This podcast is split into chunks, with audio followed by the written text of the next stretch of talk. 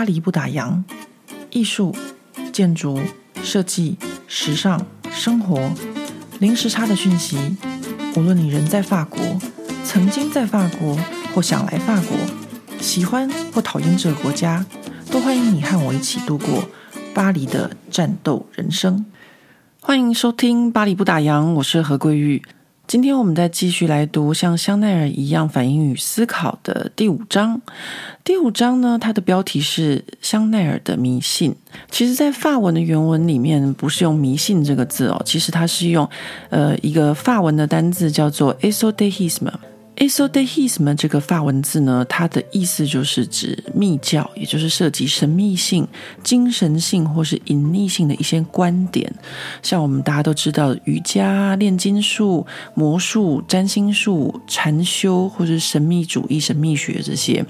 那其实呢，呃，我把它翻译成有点迷信，因为在文章的内容里面，香奈儿的确是有点迷信。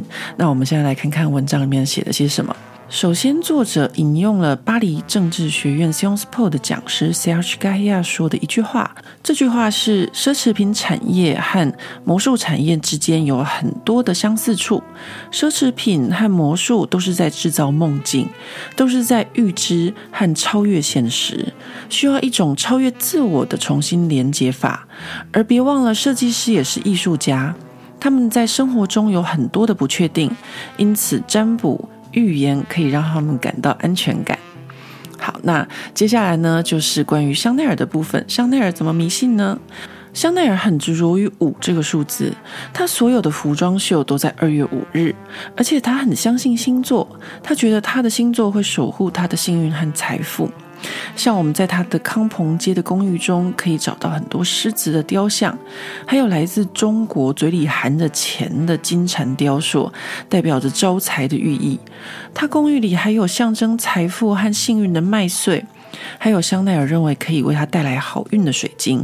今天，这些所有象征的幸运的物件，都成了这个品牌的设计符号。香奈儿就像要透露着一些什么神秘的讯息一样，他会用这些精致的细节来装饰他的设计。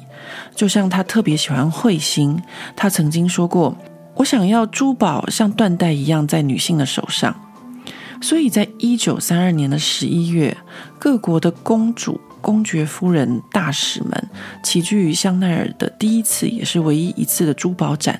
它的珠宝呢，以彗星还有星星为造型，有月亮和星星的交错，还有他的童年，这些都是他的灵感来源。我们再次在他的作品中看到这些神秘学和星座。此外，香奈儿很迷信，而且他也不隐藏。他曾经说过：“我相信四度空间、五度空间，这是因为我们都需要安全感而产生的想法。”为了相信我们不会失去全部，或在另外一个空间，我们可能什么都没有失去。那作者就认为，事实上，这很有可能是因为他不愉快的童年而自己创造出的精神世界。从香奈儿失去他的挚爱 Boy Capet 开始，就像法文词源上源自神的智慧的神智学一样。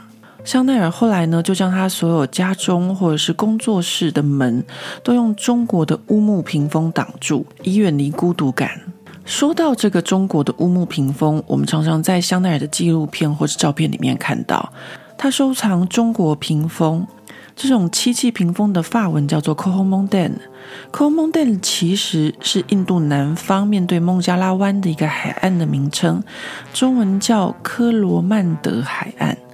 那为什么自十八世纪以来，这些来自中国的屏风就会被法国人叫做印度的科罗曼德海岸呢？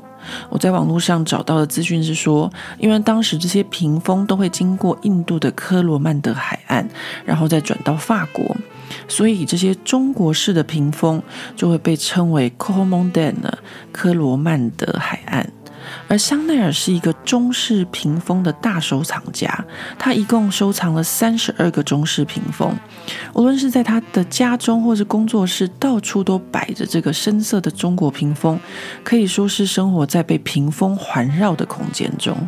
后来，香奈儿品牌也出了一个以屏风为名称的 Coromandel 香水，就是一款以琥珀、广藿香、沉香和安息香为基调的东方风格香水。那我们再回到原文，迷信呢也是香奈儿的生活方式。他常常抽塔罗牌，在工作室被针扎到手指的时候，也因为不同的手指而有不同的意思。比如说，针扎到右手就是和工作相关，针扎到左手就是和心理相关。如果针扎到大拇指，就表示我们即将会有快乐的事情发生；扎到食指，表示会有担忧或伤心的事；扎到中指，表示会有感情的问题。如果针扎到无名指，可能会收到一封信；针扎到小指，表示会有分离。接下来呢，是关于数字五。刚刚我们说过了，数字五对香奈儿来说是非常重要的一个数字。香奈儿曾经这样子介绍他的服装：这里是我的五号洋装系列，在五月五日，一年中的第五个月，所以这些洋装叫五号，是一个带来幸运的数字。所以对香奈儿来说，五这个数字是非常的重要。他也同样给他的香水取名五号。而五这个数字，从他还很小的时候就已经在他心中扎根，他的一生都以五为幸运数字，还因为五是炼金术的五元素。好，最后呢，是这个章节教练的建议。如果你也有一点迷信，千万不要忘了现实生活中的实际面，尤其是要相信你自己。也就是说，人生不要完全相信占卜、星座或是塔罗牌这些，还是要相信自己。有些时候早上起床后，你可能觉得今天比较精神，比较有动力去上班、工作或是上课。你可能会想，是不是因为自己做了一个好梦，或者是因为什么事？这个时候就是进入自己深层空间的时候，是任由自己思考和幻想的时候。这时候呢，你可以让自己一个人不受打扰的反省与沉思，并尽情的深入了解自己。一旦我们进入到自己的内心世界，我们很快就能知道是什么原因让我们那天早上起床的时候可以精神气爽。早上起床精神好是身体上的，而这个沉思的动作是在脑中运作的。但这个方式与感觉会影响我们的情绪，让我们自己一天心情都非常的愉悦，也会影响我们的日常生活。发展自己的深层空间，常常能让我们更了解自己、自己的欲望和真实的自己。事实上，不一定要是神秘主义者才能够理解或者进入自己的内心深层世界。只要记录和分析，像梦境，也可以告诉我们自己内心深处的感受与想法。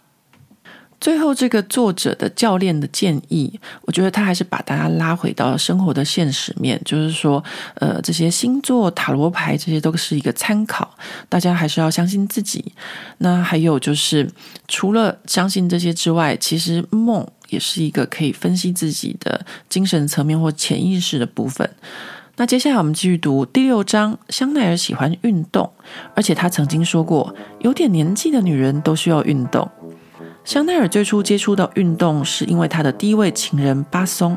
他发现骑马乐趣，还喜欢打马球。他甚至换下裙子，像男人一样穿裤子跨坐在马背上。要知道，法国的法律是禁止女性穿裤子的，而且那时候的女性骑马都是侧坐。除了骑马之外，他还喜欢滑雪。冬天的时候，他会去瑞士阿尔卑斯山的滑雪胜地 s u m m e r h e a t 滑雪。他也喜欢钓鱼，这是他和他情人西敏公爵最常做的事。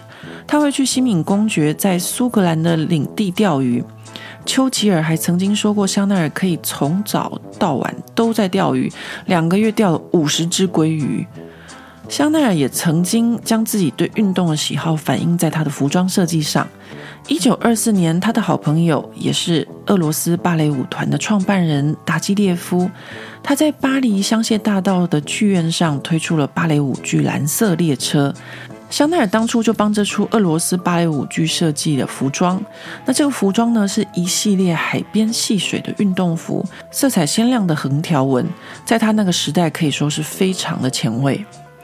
接下来呢，就是教练的建议。没有时间，或是懒，或是有时候还会有些害怕。我们可以有很多不想运动的理由。想要改掉这些不想运动的借口，就是要慢慢来。尤其是不要对自己要求过于严格，要让身体慢慢适应规律的运动和强度。最重要的，运动是要让自己开心。选择一个自己喜欢的运动，耐心、愉快而且规律，将会让你持续运动。如果你想要健康的身体与心灵，那就开始运动吧。选择一个你喜欢的运动，然后规律的进行，这样子呢，就会自然而然的开始努力。还有一个很重要的就是，开始运动之后，我们就会想，是不是可以再挑战更难或更高的程度？这时候，我们要常常提醒自己，曾经是一个初学者，让自己进步的方法是为自己再次设定一个自己有兴趣的挑战。为了鼓励自己开始运动，而你又不想自己一个人运动的话，可以选择参加健身房或是团体课。运动不会让你精疲力竭，它反而会让你更有精神。而且参加团体运动之后，你会发现自己比以往更能够配合其他人，而且更好相处。因为运动不但可以让你放松舒压，还可以让你更专心、更集中精神。反正运动可以带来很多好处，慢慢的你会自我感觉良好，充满能量，而且开朗。最后教练说的这一段，我真的是再赞同不过了，因为我自己本来就不是一个非常喜欢运动的人，但是呢，这几年来开始呢，我就是慢慢的。也开始健身，开始跑步，开始运动，的确心情就变得比较呃放松，也比较开朗。其实我刚开始的时候，就是像作者他建议的一样，我不喜欢勉强我自己，所以我记得很清楚，我到健身房第一天，在那个跑步机上面只走了七分钟，走完七分钟之后，我又跑去脚踏车机上面。